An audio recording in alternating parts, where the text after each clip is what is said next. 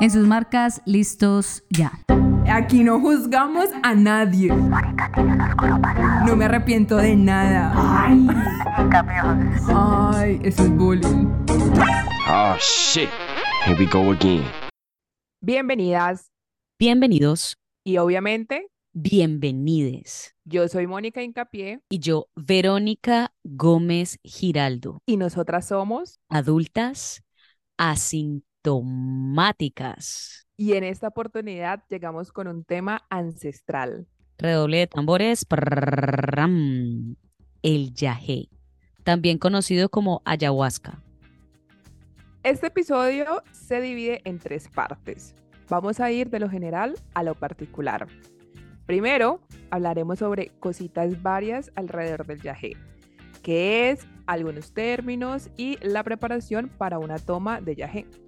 Y en la segunda parte contaremos cómo se desarrolla una ceremonia, ceremonia de yagé. Y finalmente hablaremos sobre nuestra experiencia juntas cuando tomamos yagé. Porque sí, tomamos yagé juntas. Para sorpresa de nadie. Es como, a ver, a ver. Nosotras, yo, yo siento que nosotras somos como esas amiguitas eh, que todavía están en la, en la fase de la experimentación de la vida y es como, ¡Ah! Mor, imagínate que salió esta nueva eh, terapia alternativa. O sea, somos como esas amiguitas, pero ya cerca a nuestros 30, que es una experiencia completamente diferente. Sí, literal, literal. Que toca hacer presupuesto para poder darse eso. Sí, sí, sí, sí, sí, no es como, ay, escuchaste esta canción. O sea, también, También, también. no. Fue un mal ejemplo. Pero pues las canciones son casi que gratuitas. Sí, sí, no, no como estas terapias. Por cierto, ahora voy a lanzar un dato random, pero eso será más adelante. Y quería contextualizar para la gente que nos está escuchando por ahí y decirles que el yagé o la ayahuasca es una medicina sagrada que se prepara a partir de dos plantas. Se prepara en la selva, no lo prepara cualquiera. Y esto es importante. Lo preparan los taitas y las personas que están en proceso de corte de las plantas, de preparar la olla y demás. Las personas que hacen eso son personas que están ahí porque han cumplido ciertos requisitos o más bien están en cierto nivel de conciencia.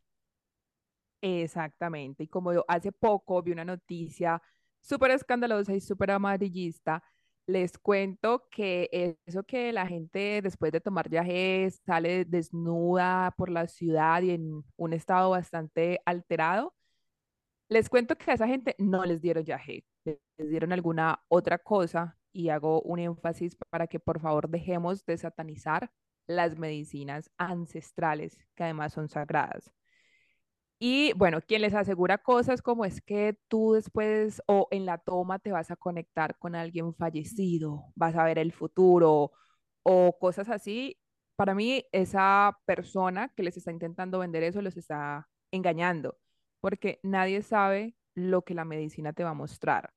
Si ustedes me preguntan, bueno, pero esas cosas pueden pasar, yo les voy a decir, claro que sí, puede, porque en una toma pueden pasar eh, ese tipo de cosas, excepto eso de que, ay, que salió bringo, que se enloqueció, no.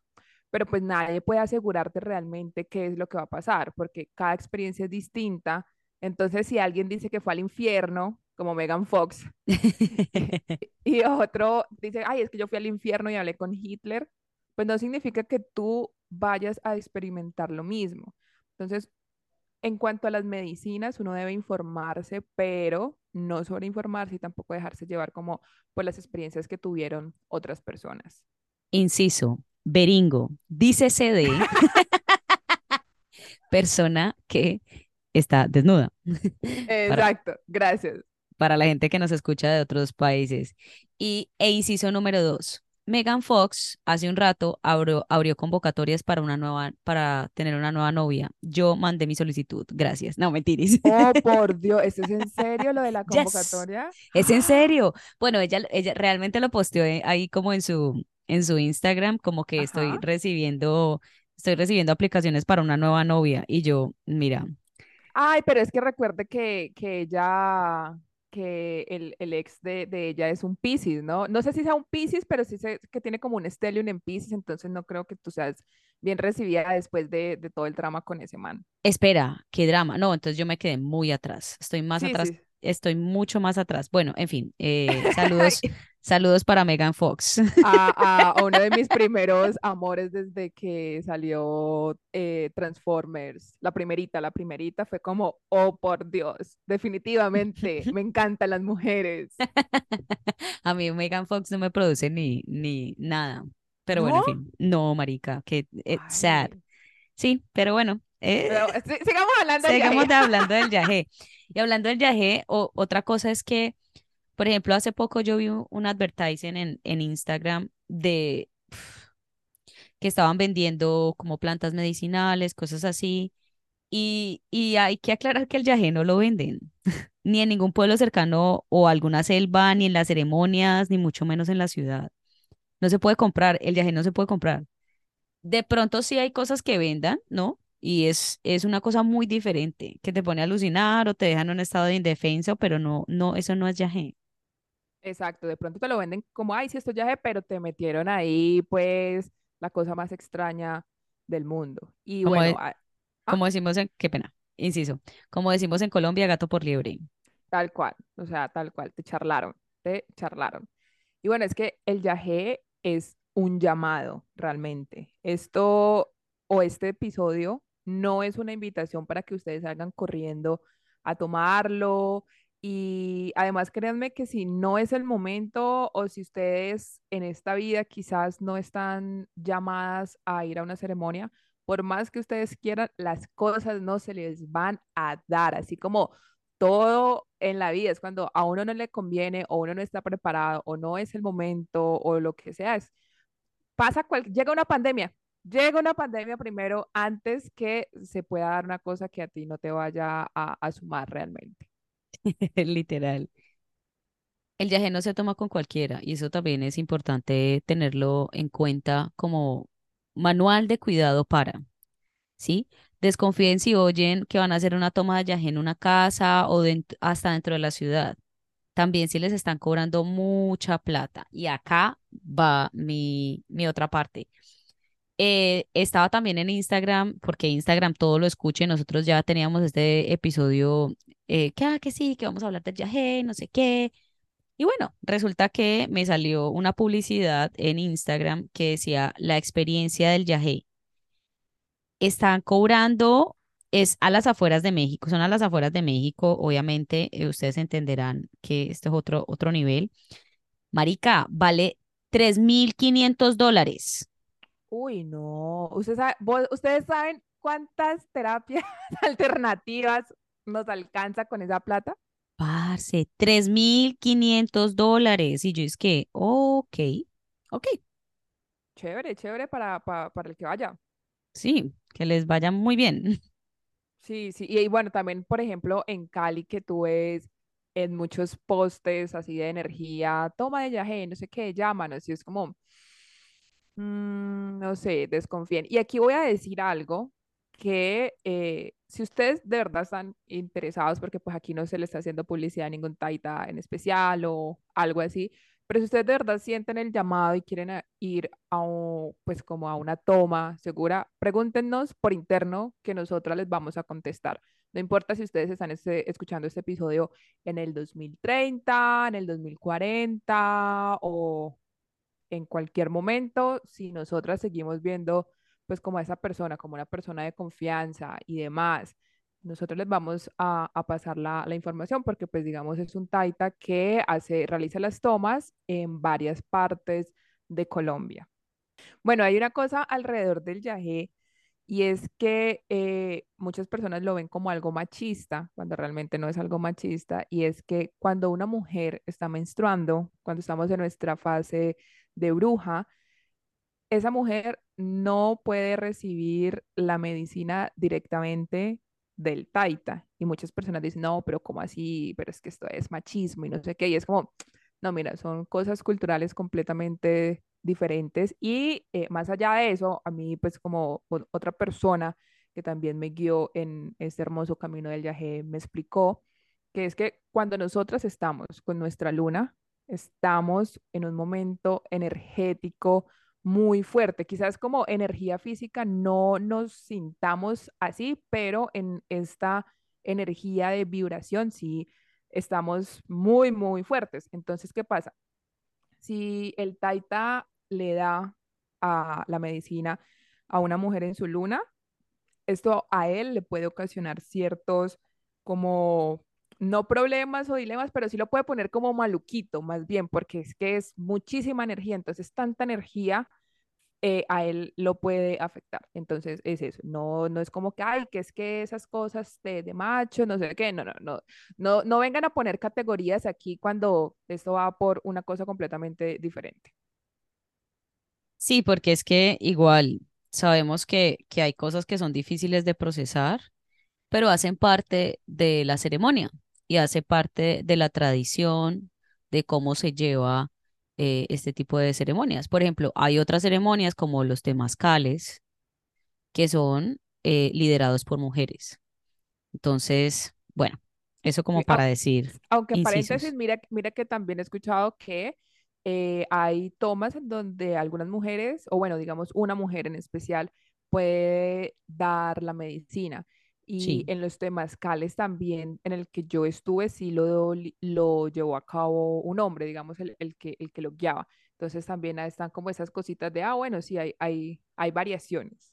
Sí, lo que pasa es que finalmente nosotros somos cuerpos energéticos que estamos dominados o, esta- o dentro de nosotros habitan una conjunción de energías que se les ha llamado masculina y femenina para darle características específicas, pero son, son, son dos, dos energías que están dominando y jugando todo el tiempo.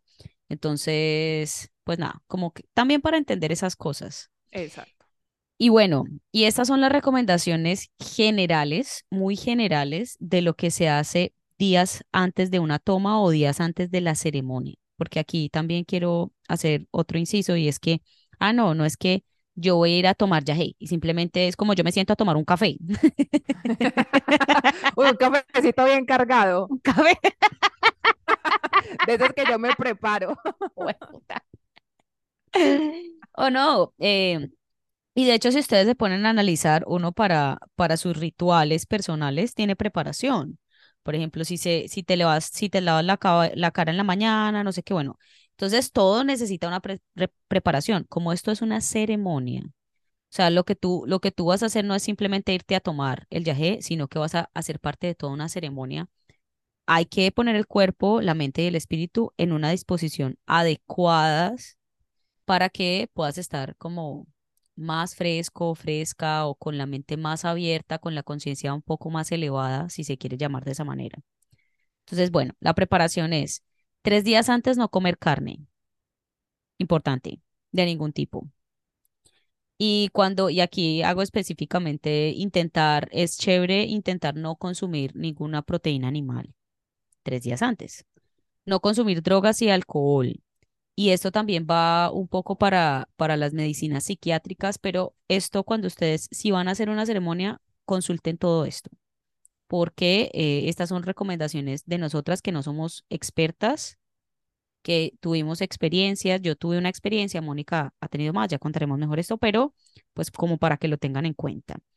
Hay que evitar las relaciones sexuales. Esto Sí. todo, esto estamos hablando de un, de un transcurso de tres días, ¿no? Aquí no se nos vayan a asustar, no vayan a quitar este episodio que porque que, de que le estamos hablando, no, estamos hablando de un periodo de aproximadamente tres días. Son Y recomendaciones opcionales, como para que les vaya mejorcito. Y también evitar la masturbación. Es real, es chistoso, pero es real, ¿no? Esa no la había considerado. Sí, marica, yo. Mira, ya, aquí estoy apenada. Lo siento mucho por las personas que están escuchando esto. No es, no es un manual que tienen que seguir al pie de la letra, muchachos. Yo no hice las reglas. Pero sí, tiene todo el sentido porque eh, la masturbación es una cosa espectacular, obviamente, pero digamos que si uno se va para estas ceremonias, pues chévere que la energía permanezca ahí como pues en el, en el centro, ¿no? Ay, no, hueva. Ya tengo en la cabeza este chiste de, de, del Q o yo no sé, esta cosa que es. Se vino y se fue. En fin, chiste maluco. Alimentación liviana. ¿Qué significa alimentación liviana? Pues comer suave, pana. Es comer suave. Es como que suave. esos días no te vas a meter los tres días seguidos una bandeja paisa, pues, no, no. Y mira que antes de que se me olvide, que, que se me olvide lo que decías ahorita de eh, el medicamento psiquiátrico, cuando eso es así, uno le pregunta al taita. Por ejemplo, el taita con el que nosotros, con el que nosotros tuvimos la experiencia, eh, la persona, una de las personas que le ayuda a él es un, ¿cómo se dice? Bueno, la gente que sabe como de, de químicos y de farmacias y de drogas psiquiátricas y todo eso. Entonces uno le dice, pues yo eh, estoy tomando esto o tomo esto y ahí pues te dicen como qué, qué, qué cantidad pues de, de, de yagé te van a dar. Tampoco es que a todo mundo le den un litro de yagé, a nadie le dan un litro de yagé, pero pues como para que se hagan un, eh, la idea. Y hablando de la alimentación, yo recuerdo que en una ocasión, no, a mí el, el cuerpo simplemente como que me lo pidió y yo hice caso y me alimenté con frutas durante tres días antes. O sea, esos, esos tres días estuve eh, literal solamente con frutas. El día de la toma hice un ayuno prolongado, eh, chévere, o sea, no, no me, digamos que no tuve ningún efecto así de, ay, qué dolor de cabeza, que ese tipo de cosas, no. Y la experiencia fue distinta, la verdad, en cuanto a, a como a las sensaciones en el cuerpo. Hmm.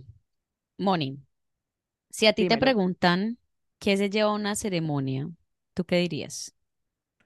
Bueno, muy importante es un cambio de ropa, porque cualquier cosa puede pasar en las ceremonias y aquí me voy a adelantar un poquitico porque quizás luego se me olvide, y es que en una ceremonia yo quedé súper, hiper, mega embarrada, porque pues eso es en una zona verde y todo el cuento, y bueno, yo ahí me puse a conectar con la madre tierra y había llevado una camisa blanca, y pues la camisa blanca actualmente es como cafecita, beige, más bien, entonces es como, ok, llevemos un, un cambio de ropa.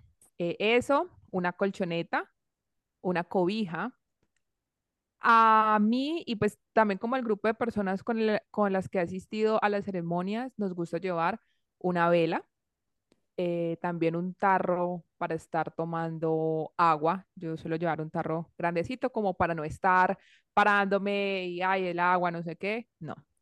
Y si tienen cuarzos, también me parece que es una opción súper chévere para que los cuarzos ahí, eh, como los elementales que habitan en los cuarzos, las, los y les acompañen. ¿Tú qué agregarías, Moro? Papel higiénico. Ah, bueno, sí, es cierto. Aunque allá es que como todo mundo lleva, entonces uno no lleva porque sabe que todo mundo va a llevar. Sí, yo sé, se provee bastante, la gente es bastante generosa. Yo llevaría, yo llevaría eso, papel higiénico y quizás, quizás algo muy liviano para comer después al otro día, o sea, dependiendo cómo, dependiendo de cómo tu estómago esté.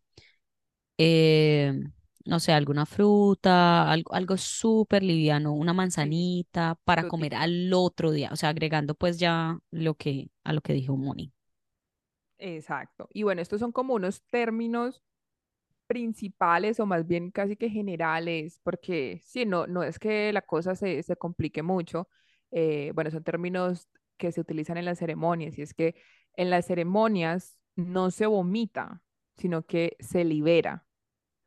Tampoco se alucina o se tienen alucinaciones, que normalmente lo que la gente dice es no. Es, es porque tu pinta ha iniciado. Y este término que es enchumarse, creo que es, es así, es como cuando te empiezas a sentir un poquito maluquito, que, que eso es justamente lo que le puede pasar al taita si eh, le da la medicina a una mujer que está en su luna, se puede enchumar. Y pues el enchumarse no es que te vaya a dar la pálida, a veces no, quizás te, te- te- el viaje te empiece a apretar un poquito más fuerte, pero eh, normal, a, a- a todos nos ha pasado. Sí, pasa. Pasa en la vida real, pa- pasa en Netflix, pasa en, Nos en, pasó. sí, nos pasó. Bueno, ahora que pasamos a la parte de la ceremonia, yo quiero preguntarte, Mor, vos, ¿qué recordás de lo previo a recibir la medicina? Del día de la ceremonia como tal. Sí, sí, sí, o sea, como el ambiente, lo que se hizo. Ya. Yo recuerdo que llegamos y, y estuvimos intentando buscar un sitio para estar más cerca al Taita, como, como un buen, un buen lugar, ¿sí? Había gente con carpas, había niños alrededor, era una caseta grande, gente llegando en moto, eh, como la energía muy emocionada. eh, me mostraron los baños, hablaron del papel higiénico, El papel colchoneta. higiénico, el papel higiénico es un tema muy importante. Para mí no se me sale de la cabeza. Em, había perritos, yo me concentré en los perritos, las plantas alrededor del espacio, yo estaba feliz. Em, nos organizamos, eh, estábamos tú, Karen, Sara, madre, eh, otra persona y yo en ese momento. Eh, nos organizamos en la, yo no sé si sí estaba Karen, si estaba Karen, Ah, no, no, no, ya no estaba, ya no estaba. ve, mi cabeza parece que sí. El caso es que nos organizamos en la colchoneta, yo, yo puse mi mochila que me ha acompañado en cada viaje que hago desde que la conseguí y sigue acompañándome. Eh, la puse ahí, como que recorrí el espacio caminando un poco, ah, charlé con Mónica, mm, Sara estaba y no estaba, Como siempre. muy Sara de su parte. Hablaron de un tal Sebastián, que él ya venía, que el niño, que Sebastián, que no sé qué, todo el mundo esperando a ese tal Sebastián. Sebastián llegó, un amor de persona, pero pues no Ay, Yo no me más. acuerdo, la verdad. Yes, ahí, ahí, yo, yo sí me acuerdo. ¿Y tu amor? ¿Qué recuerdas eh, previo a la ceremonia?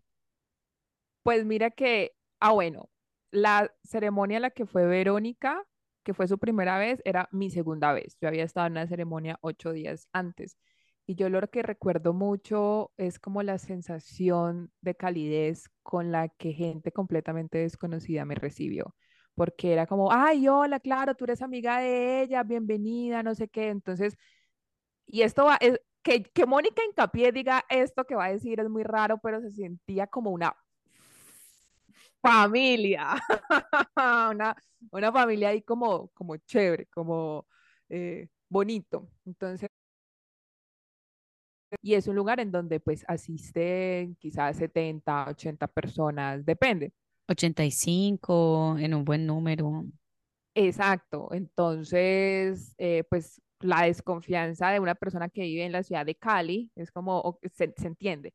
Pero entonces sí recuerdo como, como eso de así muy, muy, muy bonito de, de, de esa sensación y que como yo- también con otras personas por primera vez, como que también he, he visto que, que esas personas sienten que son bienvenidas en, en ese espacio, por lo mismo, por lo que es un llamado. Entonces, todas las personas que estamos ahí debíamos estar ahí en ese momento. Hay una eh, quizás vibración energética que, que nos está pues como, como llamando o similar para que justamente estemos ahí, porque pues yo realmente mm, no creo en las coincidencias, en las casualidades, es como que no, aquí están los que deben eh, estar.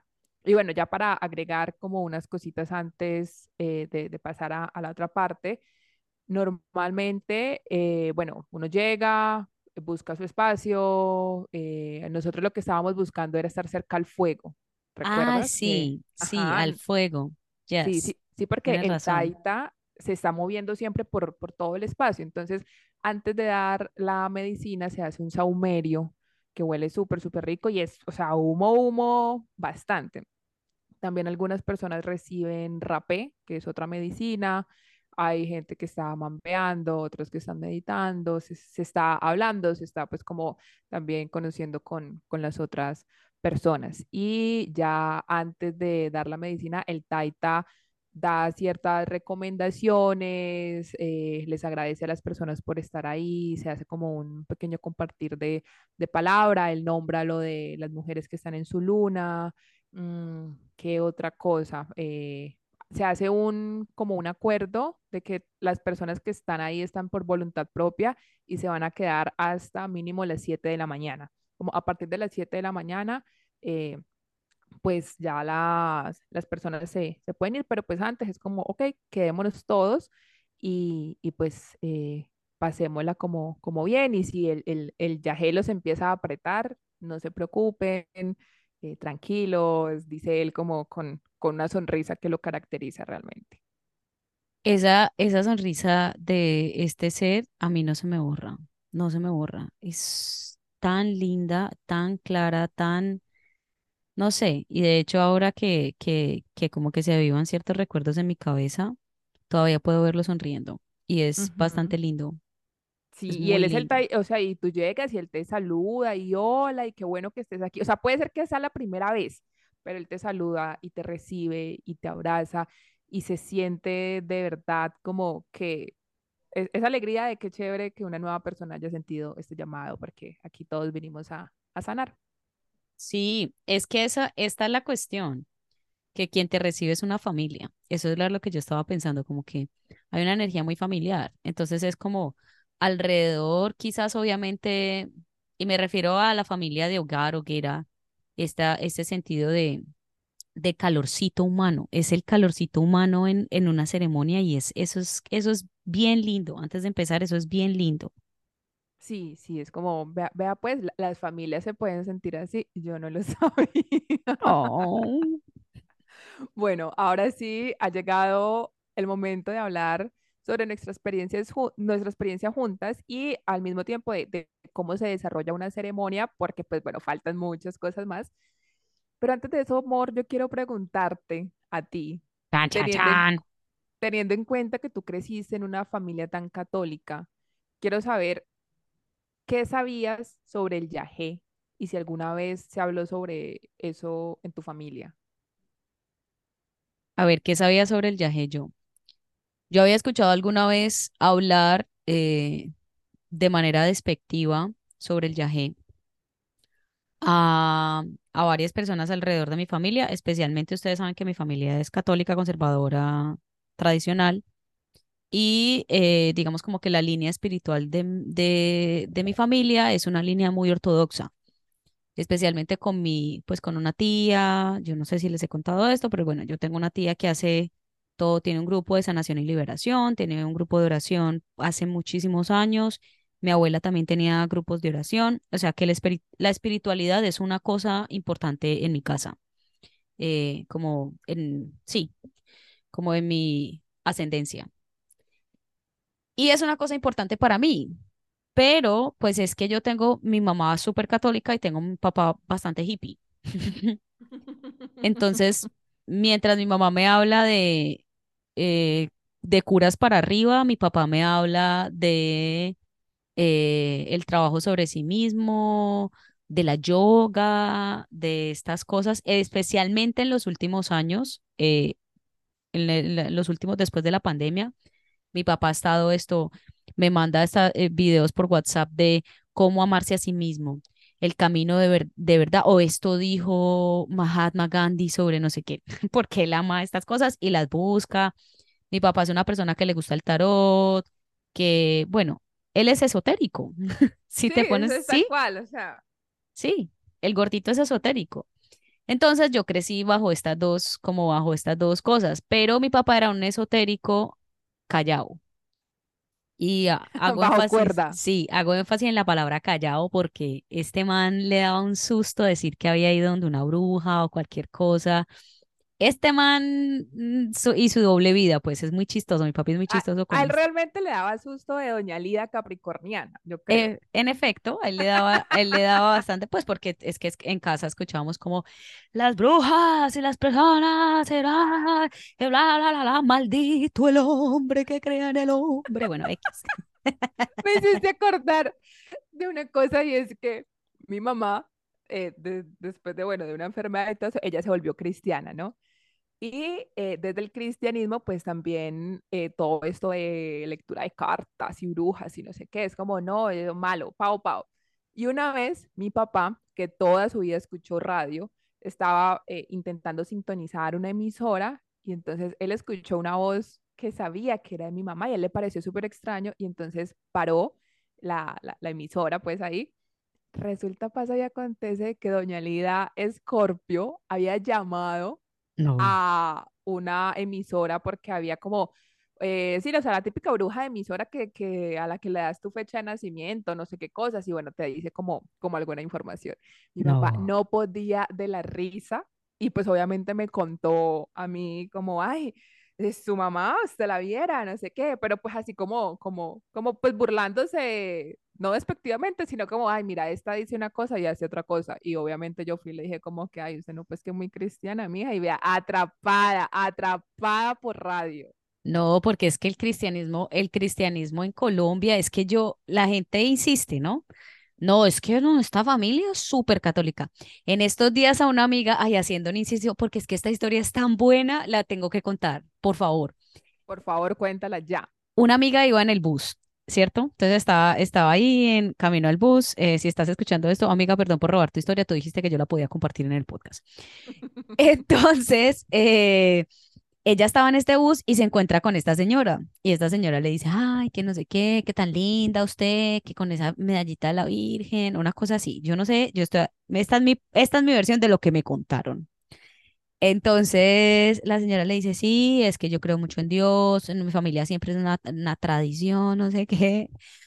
Cuando yo no sé, la señora empezó a decir, y es que esos hijueputas, ¿Qué? así empezó a maldecir, empezó a maldecir, que por eso es que yo, vea, eso mi marido, eso yo lo, yo fui el, una vez que se metió con una señora, con una moza, tenía una, una, una amante, y eso yo sí fue de una bruja, y yo le eché una, yo le lancé una maldición, y yo... ¡Ah!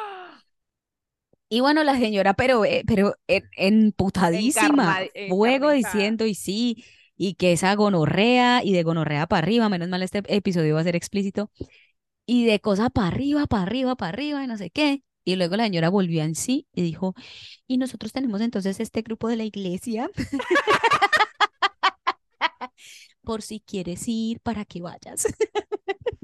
Y me- Pobrecita, yo a mí me habría dado susto. Ay, no, no, señora, me está invitando a una secta. Ah, Y además que mi amiga es realmente católica y, y, Ah, y es practicante. Entonces ella fue como, "Mm, ah, mm, dale que no, hágale que no dejamos de cuadrar, pero que ella se bajó cagada de la, o sea, sea, que ella decía, yo me contuve para no burlarme en el bus de la señora, porque yo decía, esta señora, o sea, como, ¿qué pitos toca? ay, por Dios, qué, qué horror. Bueno, y volviendo entonces ahora sí, obviamente venir de una familia con tradición católica, lo que yo había escuchado del yagé era que es, es una es una práctica que, que, que esos son unas drogas que te meten para que la gente haga cosas horribles y cuántas, y una señora, siempre me contaban la misma historia, de una señora y un señor que vinieron del exterior justamente a tomar de esas cosas que el yagé y que eso, muertos, muertos, se murieron esa noche, porque siempre tiene que haber la tragedia. Eso por una parte. Luego yo recuerdo que cuando todavía estaba saliendo con Steven, ¡ah! ah, tan, tan, tan, heterosexual, tan. eh, fuimos a una, yo fui dos veces a una obra que se llama Yahé, eh, que quien, creo que la, la que estaba organizando, organizó esta obra es Jenny Cuervo, y eh, toda la historia era alrededor de que, quería, que querían hacer una patente sobre el Yahé, yo creo que igual lo lograron, querían patentar la medicina para traerla a los Estados Unidos. Lo hicieron finalmente. Eh, esto es una historia real, es, verídico. Pero entonces, en ese, en hace tantos años, hace muchos años, estaban en esa, como en esa, en esa discusión y esta obra lo que quería visibilizar era este problema de nosotros tenemos esta tradición ancestral nuestra aquí y pues está viniendo, eh, para sorpresa de nadie, eh, nuestro conquistador mayor, que es el eh, que está pues representado en, en todas estas cosas de los Estados Unidos y quieren patentar el yaje porque el yaje no tiene patente. Entonces, cuando lo patenten, eh, ya puede pertenecer y puede pasar a las farmacéuticas. Bueno, eso es todo un lío que todavía se está, por cierto, todavía se está librando. Esa batalla todavía se está librando y, está, y hay mucha lucha espiritual, material, de abogados, de muchas cosas. Sé que han avanzado un poco en el caso. Si tengo más información sobre esto, eh, se los compartiré por eh, las historias. Eh, eso y, y ya, eso era lo que había escuchado yo sobre el viaje. Ah, sí, y mi mejor amigo diciéndome que su primo, pero es que mi mejor amigo así es, que su primo había tomado yagé y que después de eso había salido siendo un músico magistral, que aprendió que a través de la ceremonia del yaje aprendió a tocar un instrumento y que llegó siendo buenísimo y que se ganó una beca en, en Francia solamente porque tomó yagé. Ah, ya pues. Bueno, pues yo no, quién sabe qué, porque yo, Y yo, yo vea no pues, aprendí esas cosas. yo no sé qué pinta fue esa, pero uh, severa pinta. Hablando, hablando de, de, de cosas que la gente dice de- de después de tomar viaje, una vez yo estaba en, en un carro con, con dos chicos y entonces eh, uno de ellos era el primo del otro y, está, y yo justamente ese fin de semana me iba para, para una ceremonia y entonces el man le dice al primo como, ve, vos irías a, a una, vos tomarías viaje y le dice, no, papi, yo, porque aquí en Cali, o sea, se dice papi cada tres segundos entre los manes, ¿no? Dice, papi, yo, "Hmm, yo la verdad respeto eso, pero no, papi, yo, yo he escuchado que eso la gente toma yagé y eso deja de fumar, deja de tomar. Y entonces yo lo miro y le digo, o sea que tú no irías porque no quieres dejar de tomar ni de fumar. Y él dice que, no, la verdad, no. Entonces yo no iría. Yo no podía, yo no podía de la risa, porque obviamente aquí no estamos satanizando el, el tomar y el fumar y eso, pero es que el mal le dice como que no, o sea, yo, yo cómo, cómo voy a dejar de tomar y cómo voy a dejar de, de fumar. Es muy chistoso. Es muy chistoso porque uno, a veces uno, como que el inconsciente le habla, ¿no? Y le dice como, eh, papi, caleñito, ¿no? Porque el inconsciente, hay inconscientes caleño. Mi inconsciente es paisa. Es paisa, es una, es una, es una inconsciente, realmente, que es muy consciente. Eh, es una voz de una mujer, definitivamente a veces la confundo con mi propia voz y la voz de mi madre. Algunas personas dirán, es trauma, es trauma, sí, ¿y qué? Entonces, También. el caso es que ahí, o sea, como que te hacen, como, como que te abren la puerta, la invitación para li- la liberación de ciertas cosas o para la trascendencia de ciertas cosas, y uno, no, papi, no, la verdad, hágale, hágale que no vamos que así estoy bien. Sí, literal. Me pusiste a pensar de cómo suena mi, no sé si mi inconsciente, pero mi consciente, mi conciencia más bien suena como una drag queen, como Ay, la drag queen más importante de la historia que es RuPaul. Entonces, sí, o sea, es como, ¿por qué hiciste eso? Pues RuPaul me lo dijo que, que lo hiciera. Y ahí se juntan otra, obviamente, como mis drags favoritas y es, ¿qué haría Bianca del Río? ¿Qué haría Katia Samolodiskova? Y es, ah, ok, seamos muy Géminis, eso es lo que dice mi conciencia. Me encanta, me encanta. Mira que yo sí en, en la casa como que ese, bueno, ese tema nunca llegó a, a conversación sobre el yagé, pero yo, yo sí sabía qué era, no sé cómo me di cuenta, probablemente buscando en internet como decía siempre, y desde que estaba en la universidad supe que en algún momento quería estar en una ceremonia, pero quería que fuese una cosa muy responsable, con personas que de verdad hicieran ceremonias y no ahí como uno ve que, ay, que, que toma, que no sé qué, qué.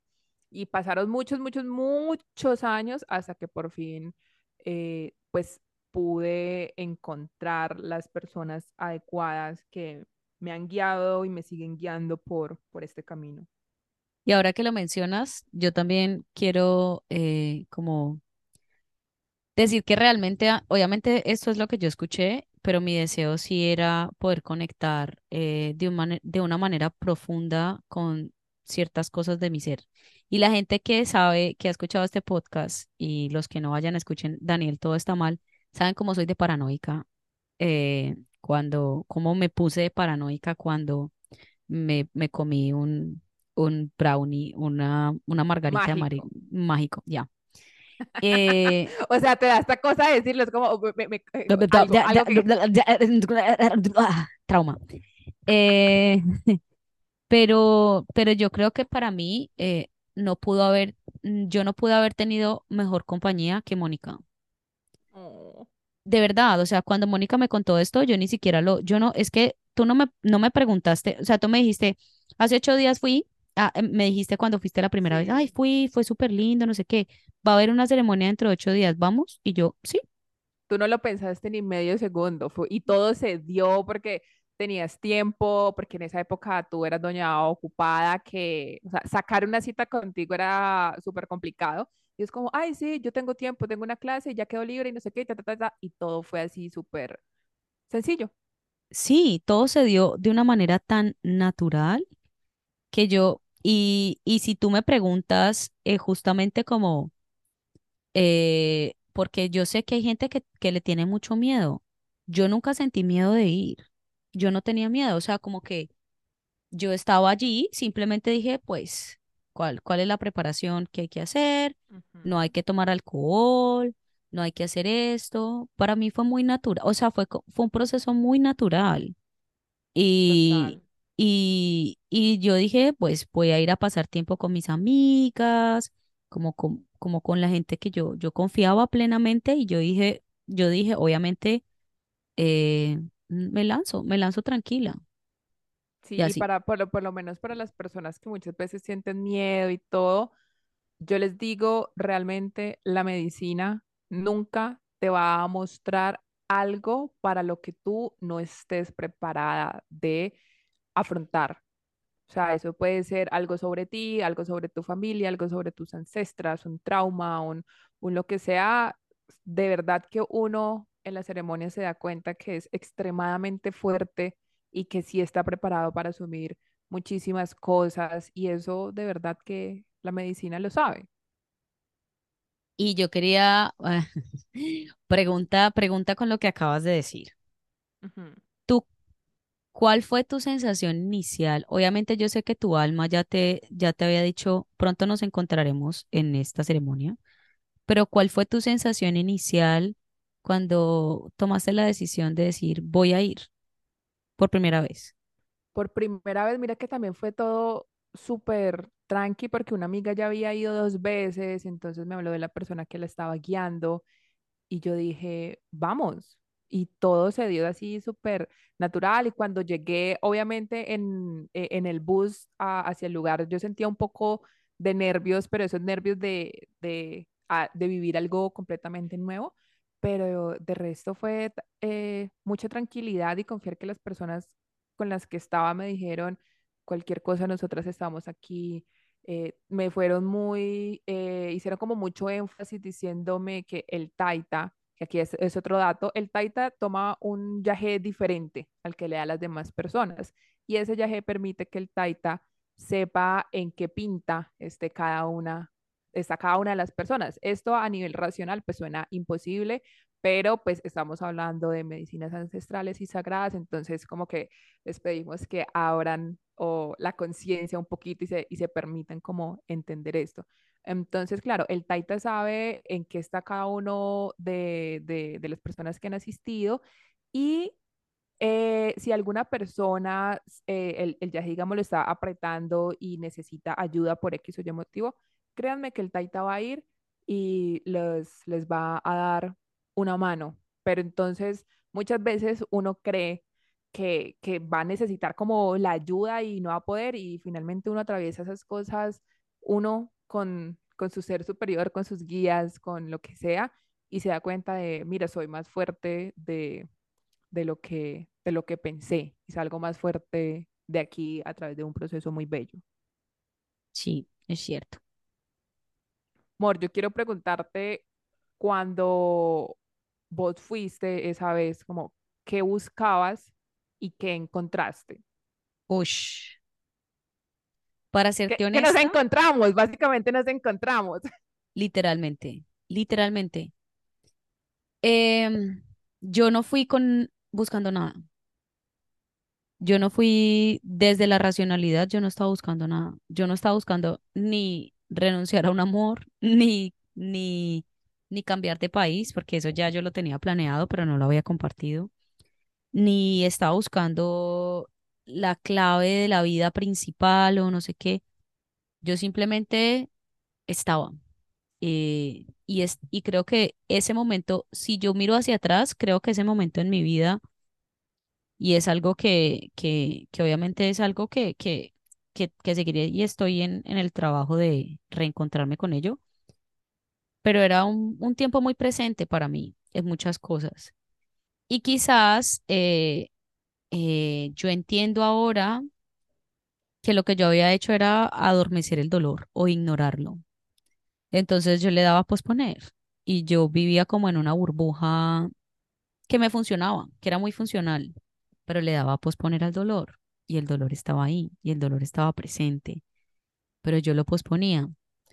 Yo creo que cuando yo fui a la ceremonia de Yahé, yo solo buscaba saber qué, qué se sentía conectarse con la medicina, probablemente, y hacer regresión. Eso era lo que, lo que quizás, no expectativas, pero quizás estaba esperando encontrar. ¿Y qué me encontré?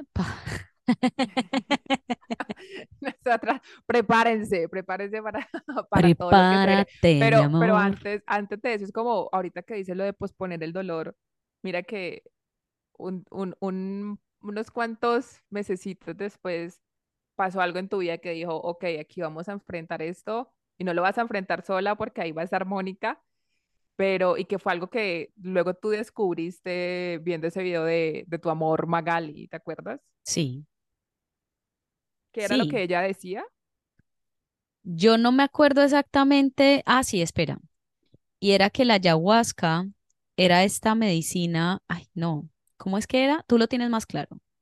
Ella decía, y que obviamente pues esto no aplica para todas las personas, pero en nuestro caso aplicó, y es que la medicina de una u otra forma pues va a surgir un efecto en donde eh, Aquí quiero poner otra vez el ejemplo del trasteo, porque me encantan los trasteos al parecer. Y es que al principio todo está muy en desorden y luego las cosas se acomodan. Entonces ella decía como la medicina pone tu, riba- tu vida patas arriba o algo así, y que es justamente enfrentar, enfrentarse a las cosas que por X o Y motivo uno no se ha enfrentado, atravesarlas, superarlas y ver que valió la pena. Ella lo decía como en otras palabras, pero es más, más, más bien eso. Lo recordé por lo que decías de posponer el dolor. Es como, ok, usted tomó medicina, dos meses después el dolor tuvo que ser afrontado, lo superaste y ahorita pues ves los resultados maravillosos que, que todo eso ha traído. Y yo te pregunto a ti también, eh, pero te pregunto solo la primera parte. Cuando tú fuiste a tomar yagé esa segunda vez conmigo, ¿qué buscabas? Mira que mm, ahí creo que al, al igual que en la primera, que yo, yo fui también justamente sin, sin expectativas, sabía que hacía parte de un proceso de sanación. Entonces, sí podría decir entonces que buscaba una sanación y que la medicina sabría de qué forma enseñármela. Y como lo que yo había vivido hace ocho días había sido tan maravilloso, yo dije, wow, mira, o sea, esto, qué, qué bonito, porque mi primera toma fue una reconexión y una sanación con la niña interior eh, muy, muy bella, que tú también justamente apareciste ahí eh, en esa época en que aún no éramos tan, tan, tan cercanas.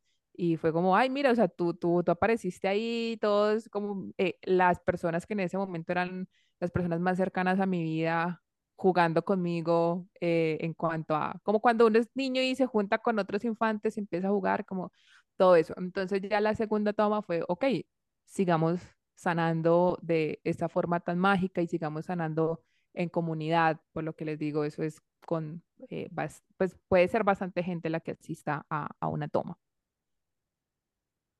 Muy bien, muy lindo eso. Yo me, yo recuerdo que de las cosas que a mí me motivó a ir a tomar yagé fue que en tu pinta estábamos jugando con nuestras versiones niñas.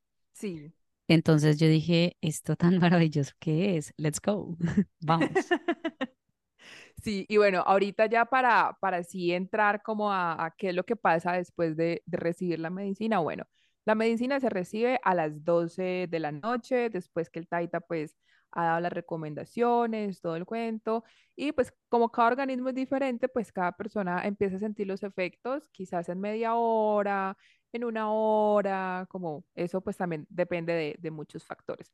Pero entonces, ¿qué pasa? Bueno, digamos, todo el mundo recibe la, la medicina, se apagan las luces, se dejan las, las luces de las velas que, que forman, digamos, un camino y hay un momento de silencio y luego el taita empieza a tocar la guitarra, hay otras personas que tocan otros instrumentos y el taita empieza a cantar. O sea, en, en las ceremonias o al menos en las que yo he ido, siempre la música está presente, la, la voz del taita, todo eso. Y dependiendo como si ese día eh, o esa noche la música está como aceleradita, así uno a veces también empieza a sentir, a sentir la pinta porque paréntesis, una vez en, en una ceremonia la música estaba así como, uff, súper, el tempo súper acelerado y yo sentía como dentro de mí habitaban esas cuerdas de las guitarras y yo decía, uff, Dios mío, pero necesito que le pongan freno y, y más porque nos habíamos hecho súper cerca de, del fuego y de los músicos, entonces hagan de cuenta tener así como un parlante eh, en el oído, pero pues un parlante que no molesta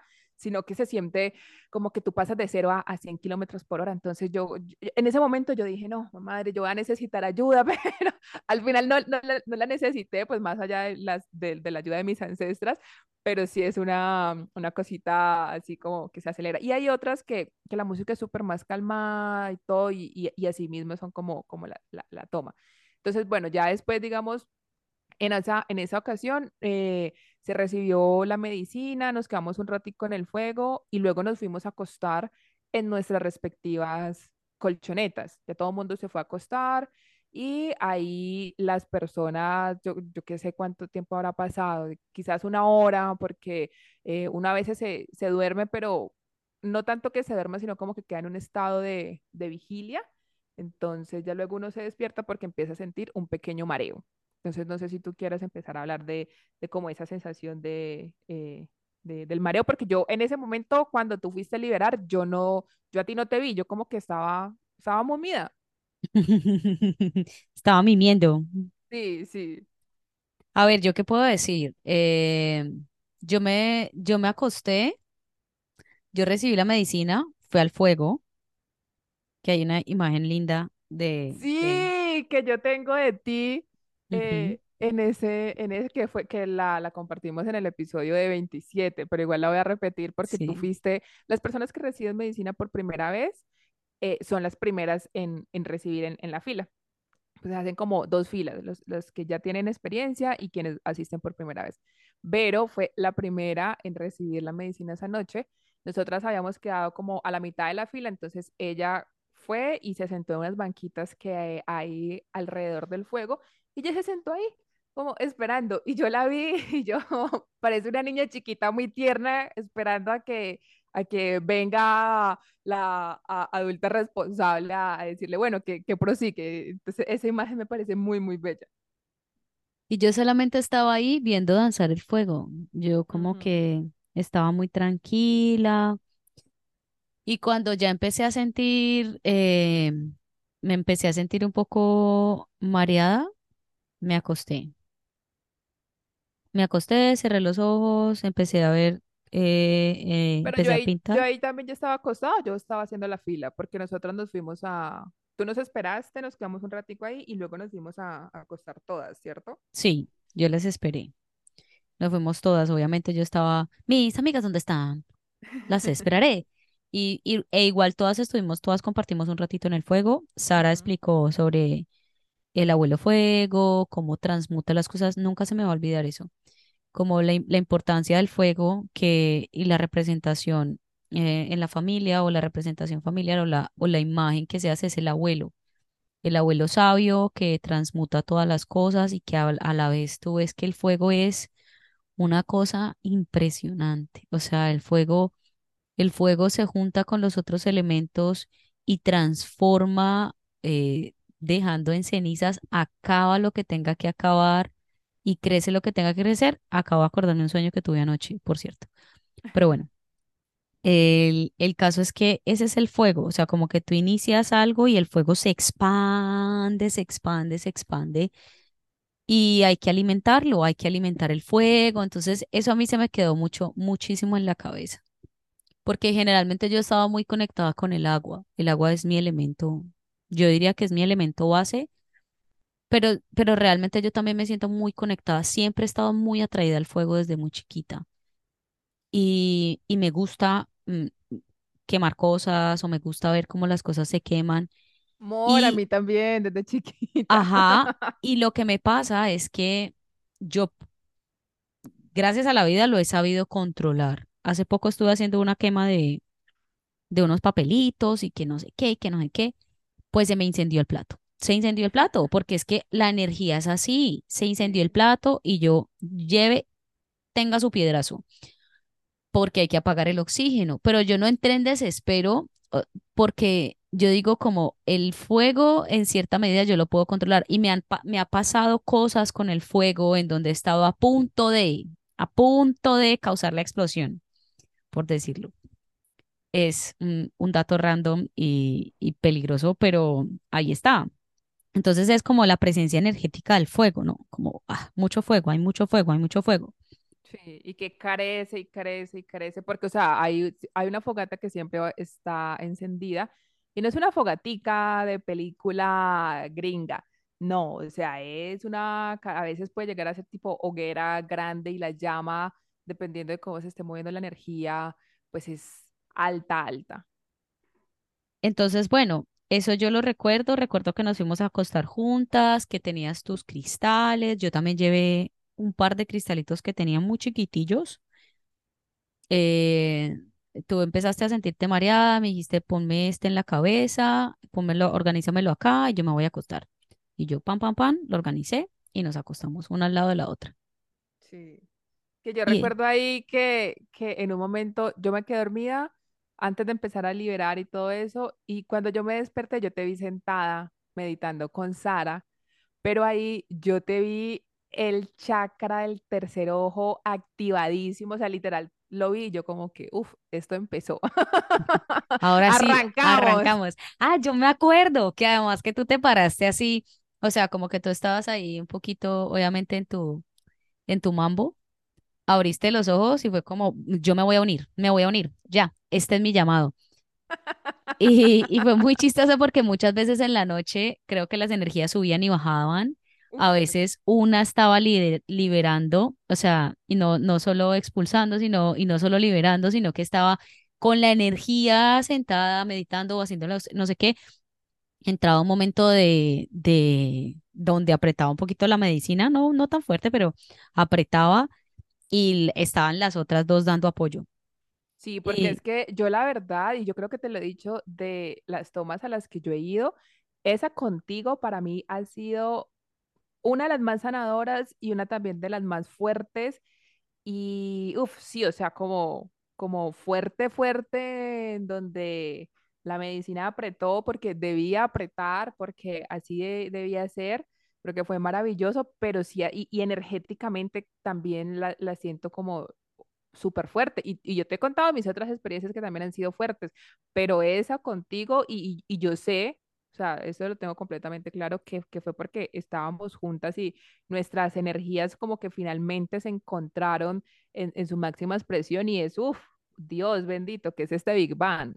total, era muchísima energía. Nosotras emanamos mucha energía. O sea, sí, si ahora nos sigue uniendo un podcast a distancia, juntas, no, o sea, En pinta, ajá, es, es, es demasiado, demasiado, demasiado, demasiado. Eh, ¿qué puedo decir? Como de las cosas lindas que recuerdo esa noche, de la, de pintas que vi, o sea, como cosas en diferentes colores abstractos, abstracción de movimiento, mm, como que, pero para mí, o sea, obviamente el momento en que vivimos en donde tú estabas liberando, hablamos de las ancestras, yo, yo estaba mu- muy ahí, obviamente hay una, había una sensación en mi cuerpo a veces de desespero, como, ah, me quiero ir, eh, me quiero ir, eh, me quiero ir. eso no me lo habías contado. No, no porque yo lo, ahora que estamos haciendo el, el episodio, yo lo recordé. Sé que hubo como dos momentos en específicos, pero al mismo tiempo era como mi voz diciendo quiero irme, pero mi cuerpo diciendo, o sea, simplemente cuando eso me pasaba, lo que, lo que hacía era iba, veía las plantas, regresaba. Es muy chistoso porque eh, la gente piensa que yo soy muy brusca. Generalmente yo tengo, hay, movi- hay movimientos que tengo bruscos, normal, pero hay cosas para las que yo siento que tengo mucha delicadeza. Una de esas es expulsar. Como que yo no, eh, no es "Ah, el escándalo, sino como que yo me aparto, me tomo mi espacio y regreso. Yo me apartaba, me tomaba mi espacio y regresaba. Me Sí, yo estaba completamente dormida porque yo eso sí no lo, no lo recuerdo. Sí, me apartaba, tomaba mi espacio, regresaba. Si me sentía, si sentía que estaba así como eh, demasiado mareada, me apartaba, me tomaba mi espacio, regresaba. Igual esa noche no, no, no es que expulsara muchísimo eh, por, por la boca, pero energéticamente sí. Lo Mm. que a mí más me gustó, que fue uh, también eh, una experiencia, se me divide la voz y los pensamientos, pero fue lo que vino después. Fue lo que vino Ah, después. bueno, pero antes, antes de hablar de lo que, de lo que vino después, es importante aquí mencionar como todo esto de, de la liberación, porque muchas veces las personas dicen, no, pero pues qué pena, uno ahí liberando, o eso es como, mira, realmente en las tomas cada quien está en lo suyo. Estamos en comunidad, claro que sí, pero cada quien está en su proceso y es el ego el que te dice, ay, no, es que fulanita te va a ver eh, liberando, es que eh, Pepito se va a quedar mirándote. No, o sea, realmente cada quien está liberando, cada quien está sanando. Eh, esto que voy a decir va a ser así como muy visceral, pero a mí en las tomas jamás me ha dado una diarrea, que es mucha, o son cosas que a la gente le da como pánico de no, y qué tal que yo me hagan los pantalones y, y, y, y todo eso. A mí no me ha pasado. Y si eso me llegara a pasar, pues yo entendería que soy humana y sé que las mismas personas me ayudarían porque es, es eso, es como, ok, sí, no eres la única persona que, que defeca, es como que todos lo, lo hacemos, entonces es también empezar a decirle al ego, bueno, usted ah, compórtese porque no, aquí cada, cada quien está en lo suyo de una forma muy bonita y nadie está pendiente en ese sentido de, de, de si alguien liberó o este, no. Y pues lo y claro, uno empieza a escuchar que hay personas liberando un poco fuerte, hay personas, porque depende de, de, de cada proceso, eh, hay personas que empiezan a llorar pasito, hay otras personas que empiezan a llorar muy duro, pero uno sabe que, que es eso y uno no debe prestarle atención a ese tipo de cosas porque ahí la energía se empieza a dispersar y entonces tú te puedes como cruzar energéticamente con el proceso de alguna otra persona y entonces es como quizás pueda no ser tan, tan chévere porque es eso, es un proceso ajeno. Sí, Mor. Y eh, ahora sí, yo quiero preguntarte qué encontraste en esa, como en esa toma. Uf, pues aquí ya, ya para entrar a la, a la parte fuerte, Yo Yes. recuerdo que, eh, bueno, tú dices que, que te paraste, que no sé qué, que fuiste, yo todo eso estaba dormida. Entonces, cuando, claro, yo me despierto, te veo meditando con Sara, no sé qué, yo empecé en esa, en esa toma como tal, empecé a sentir la energía muy, muy pesada.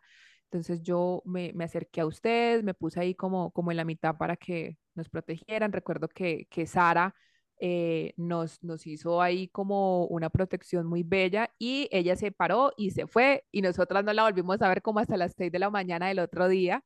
Entonces, Total. claro, nos quedamos nosotras dos ahí y eh, yo, yo, yo me empecé, yo todavía no había empezado a liberar, pero yo sabía que ya casi iba a empezar a liberar y me empecé a sentir eh, inquieta. Creo que la palabra es esa, porque ni siquiera es incómoda, sino inquieta. Yo me empecé a mover en la, en la colchoneta, como que me volteaba, no sé qué, y tú cogiste y me abrazaste. Yo creo que ese es como el, el, el, el recuerdo de, de un abrazo, pues obviamente nos habíamos abrazado antes, pero no como de esa manera.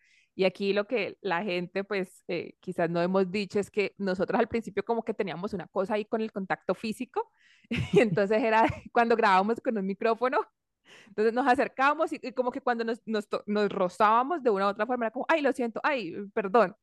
Entonces ese, esa vez, claro, tú, tú me abrazaste y, yo, y me empezaste a, a sobar la espaldita y, y yo me, me empecé a tranquilizar, me empecé a tranquilizar y tú me dijiste, aquí estoy, es- es- es- estás bien, no sé qué, ta, ta, ta.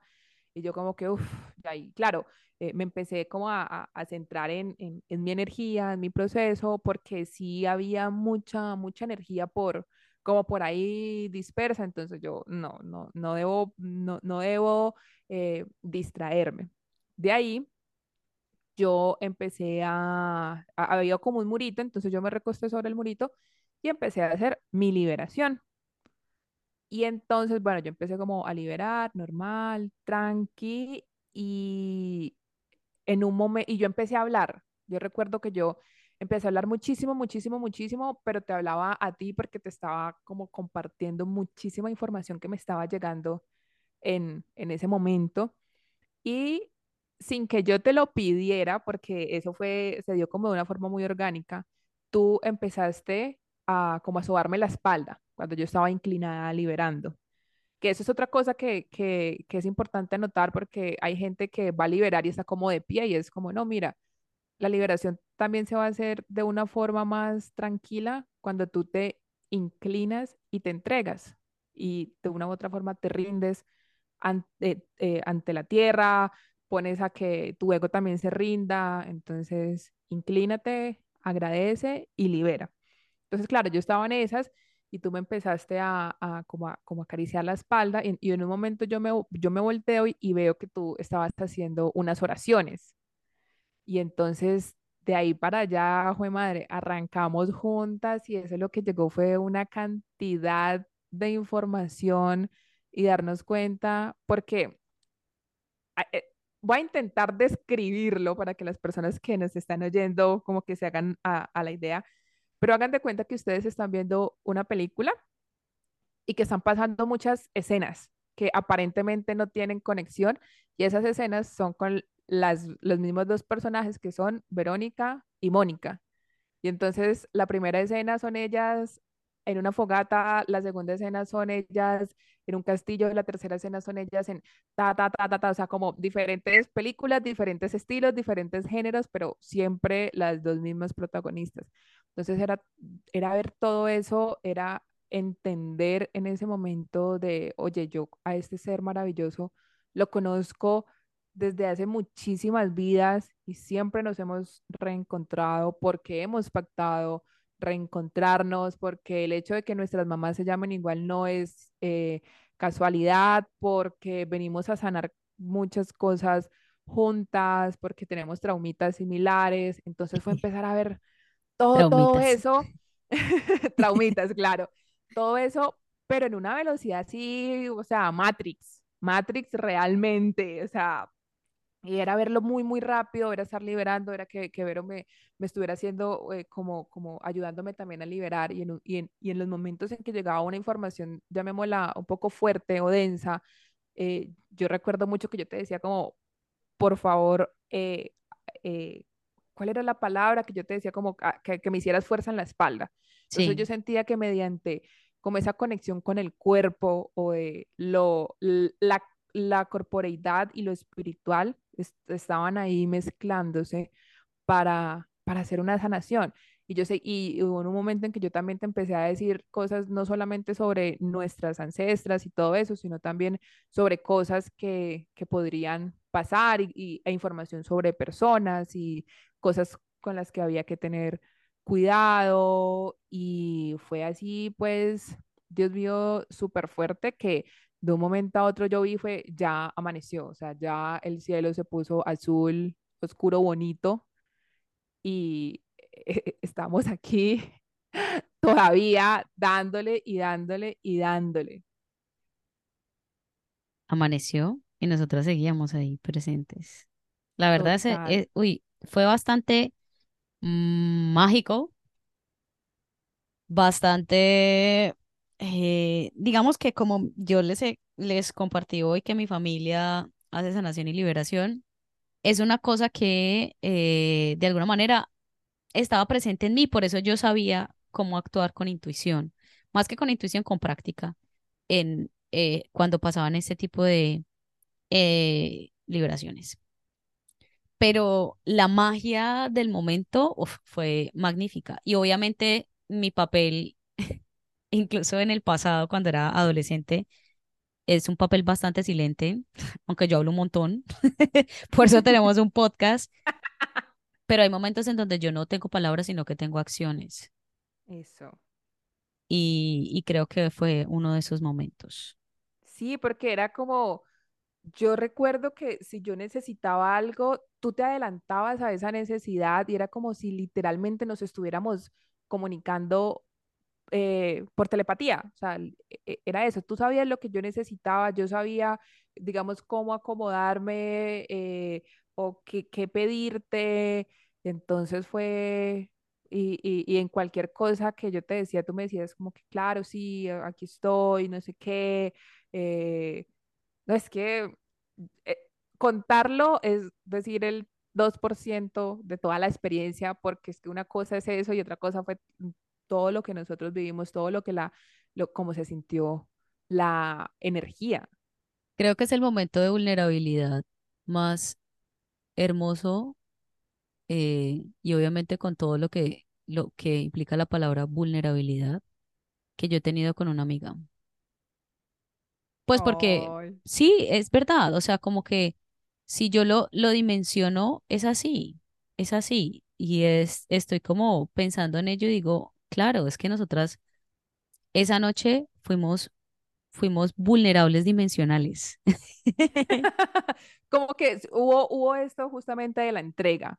Sí, y de la entrega y el recibir, porque tú te entregaste, yo te recibí. Luego vivimos juntas un momento en donde yo me entregué y tú me recibiste. Por mucho Sí, más tiempo, o sea, mm, en, en temporalidad, en otro, en otro periodo de tiempo, pero fue así. Y yo creo que desde ese momento, desde eso, ambos momentos, aunque eh, eh, obviamente yo no, yo no estoy diciendo que recordarlo siempre son azúcar, flores y colores. Ujú, Habrá cosas que, como cuando uno pasa su infancia y sabe que tiene que sanar y cosas, pero, pero está allí. Como no solamente somos dos, dos extrañas con un pasado en común, no, es que tenemos muchas, muchas, cada vez más cosas en común y descubrirlo ha sido el regalo más lindo que me ha dado el universo. Total. Y más porque también empezaron a aparecer personas que han estado cerca de, nuestras vidas que dijimos, oye, estas personas también han estado en otras vidas, han sido quizás nuestro hermano pequeño, han sido quizás un guía, otra persona que apareció por ahí. O sea, hablamos sobre las parejas, de cosas kármicas, y en eso que tú dices que eh, en el momento en que tú te entregas y, yo te recibo, en que yo te hago contención muchos meses después, eso también, yo te lo dije, como en este momento eres tú la que está en, en- en mi espalda, pero habrá un momento en que sea yo la que esté en este lugar. Y claro, o sea, tres doritos después, Dicho y hecho, cuantos meses, fue exacto, fue así tal cual, no en una toma, sino en, pues, en otro contexto, pero fue exactamente y que a mí en algún momento, mm, o sea, me llegó a la memoria, y yo te dije, Vero, ¿te acuerdas? Y tú como que, ¡ah! y nos quedamos como, wow, sí, porque claro, de tanta información yo, yo recuerdo cosas, pero yo no pero recuerdo cosas que todo, todo, exacto, y, lo, y como que luego vuelven, ¿no? Por X o Y motivo, vuelven cuando tienen que volver porque son necesarias para eh, ese momento de la vida. Y es como, ay, claro, sí, es que esto pasó, es que no sé qué, es que cómo así que tú te vas a ir de viaje, que tú me dijiste como, "Mm, ¿te acuerdas lo que me dijiste en la toma? Y yo, ¿qué de tanto? Y yo, lo del viaje. Ah, sí, es que, es que sí, es que yo me voy de viaje, pero no te había contado y nosotras, oh, Sí, impactadísimas. eso fue súper impactante. Cuando tú dijiste eso, yo, mm, la energía, el mundo, el universo, Dios. Todo el mundo sabe que nadie sabe porque sabe cu- cuando no sabía. Pero sí, o sea, eso es, eso es una experiencia bonita. No, no sé qué más podríamos decir ahí. Es que es, que, es, que es como tan lindo de, de uno finalmente, de, de darse cuenta de, de eso, de, de, de entender por qué está una persona en tu vida y que yo sé que ese proceso yo solamente lo habría podido vivir contigo porque fue, fue eso, fue entender, mira, nuestra energía sea, juntas de verdad crean cosas maravillosas, así como hemos creado una amistad hermosa, así como hemos creado este podcast espectacular y que a su vez sigue creando cosas en, en sus diversas ramificaciones, como son las personas que nos siguen, sobre como las personas que hemos conocido a partir del podcast y, y todo eso. Entonces es como, como, wow. Sí, realmente este espacio no es un espacio casual y nuestro encuentro no es un encuentro casual. Cero. ajá, y es, es hermoso, es hermoso ser consciente de eso. Lo que sí yo quisiera agregar, por ya como en el post, después de la medicina, obviamente la revolcada, es, es, es, la, es, la, verdad, o sea, como que uno tiene muchos procesos y la, y la medicina es como, listo, esto es lo que tiene que hacer, vea, ta, ta, ta, ta, ta, ta, ta, ta, ta, ta, ta, llévelo. Pero después uno va entendiendo, eh, han pasado dos años ya, bueno, han pasado dos años. Eh, estamos cercanas a cumplir dos años actual, de hecho. Sí, sí, sí. Y, y puedo decir que yo me he encontrado con mi parte más espiritual y la he abrazado de una forma diferente, haciéndola una herramienta, si quieren llamarlo de esa manera, para llevar los días y la existencia. Y, y solo por eso y muchas otras cosas más, la experiencia para mí fue magnífica. Qué bonito, qué bonito porque es que finalmente toda experiencia con el viaje es hermosa. Es hermosa porque así, ah, bueno, porque a veces también hay gente que, digamos, no tiene una pinta, no, no, pues, digamos, tiene este tipo de visiones o de mensajes, y eso está bien, y eso está bien, o sea, normal, ya luego volverás y, y pues quizás haya pinta, por, por lo que cada, cada cosa es, cada experiencia es diferente. Pero entonces, sí, así haya sido una eh, experiencia con mucha información, con mucho aprendizaje, con mucha limpieza, porque muchas eh, personas van justamente para hacerse una limpieza espiritual, energética, corporal. Y sí, claro que sí, eso también sirve. Eh, y pues esas limpiezas a veces son, pueden ser brusquitas, pueden apretar, como dice, como dice el Taita. Pero luego es que uno dice, uff, qué bien que yo me haya permitido atravesar esto y vivirlo. Y pues que finalmente si ustedes quieren ser personas más espirituales, tampoco es que tengan que ir corriendo a tomar yagé. No, aquí como lo hemos dicho, cada persona tiene su forma de acercarse a la espiritualidad. Literalmente. Bueno. Exacto. Agradecemos a las personas que nos han acompañado en este viaje el día de hoy, eh, sea el día que sea. Gracias por estar aquí, gracias por escuchar a estas dos asintomáticas que cada vez son menos asintomáticas y se les está notando más la adultez. ¡Ay, sí! escuchar, escuchar nuestros episodios, nuestros primeros episodios y, eh, y, escuchar estos se siente, se sienten, se siente el paso del tiempo y es maravilloso. Gracias a quienes nos, nos han acompañado desde el día uno y siguen acá, gracias a los que se, a las, los y les que se unieron hace poco, gracias a la gente que sigue compartiendo este espacio, de verdad, ambas, y creo que estoy hablando por Mónica y por mí, estamos infinitamente agradecidas con esta comunidad catártica que sigue y seguirá creciendo. Claro que sí, de verdad, gracias por los mensajes, por compartir las, eh, publicaciones, los episodios. La otra vez estaba pensando que, pues recordando lo que tú habías dicho sobre que el, el podcast para ti ha sido como una especie de bitácora. Y, y, es como, sí, o sea, ustedes nos conocieron en, en si quizás ese, yo qué sé, sea el primer episodio que, que están escuchando. Es como, mm, bueno, hay muchos chistes internos que los sabrás en la, en la primera temporada del podcast y así mismo como con nuevas amistades que hemos ido estableciendo y gente que nos ha conocido, es como, pero ¿cómo así que, por lo menos aquí un paréntesis, porque ha sido un, un tema en los últimos días de, eh, ¿cómo así que tú antes tomabas? O sea, y yo, ah, sí, es que hay un episodio en donde yo hablo de eso, porque es que tú me conoces en, la, en mi temporada número 27 pero hay 27 temporadas anteriores y de eso hablo en el podcast. Entonces también esa, la he empezado a ver como, como una bitácora de, ah, bueno, esa historia la puedes encontrar en el episodio de las tesis. Literal, literal. So, muchas gracias de verdad a la gente que nos acompaña. Si ustedes no nos siguen en Instagram y nos están escuchando desde cualquier plataforma, sálganse un momentico, vayan y síganos a Instagram, por favor, se los agradecemos inmensamente. También creo que estamos en TikTok. Sí. Eh, nada, estamos compartiendo todo el tiempo. Gracias por interactuar con nosotros desde ya. Si a ustedes les gusta interactuar, escríbanos que nosotras, especialmente Mónica, es un parche. eh, escribiendo con la gente, interactuando con las personas en, en redes, en redes, pero En sí red- en aprendizaje.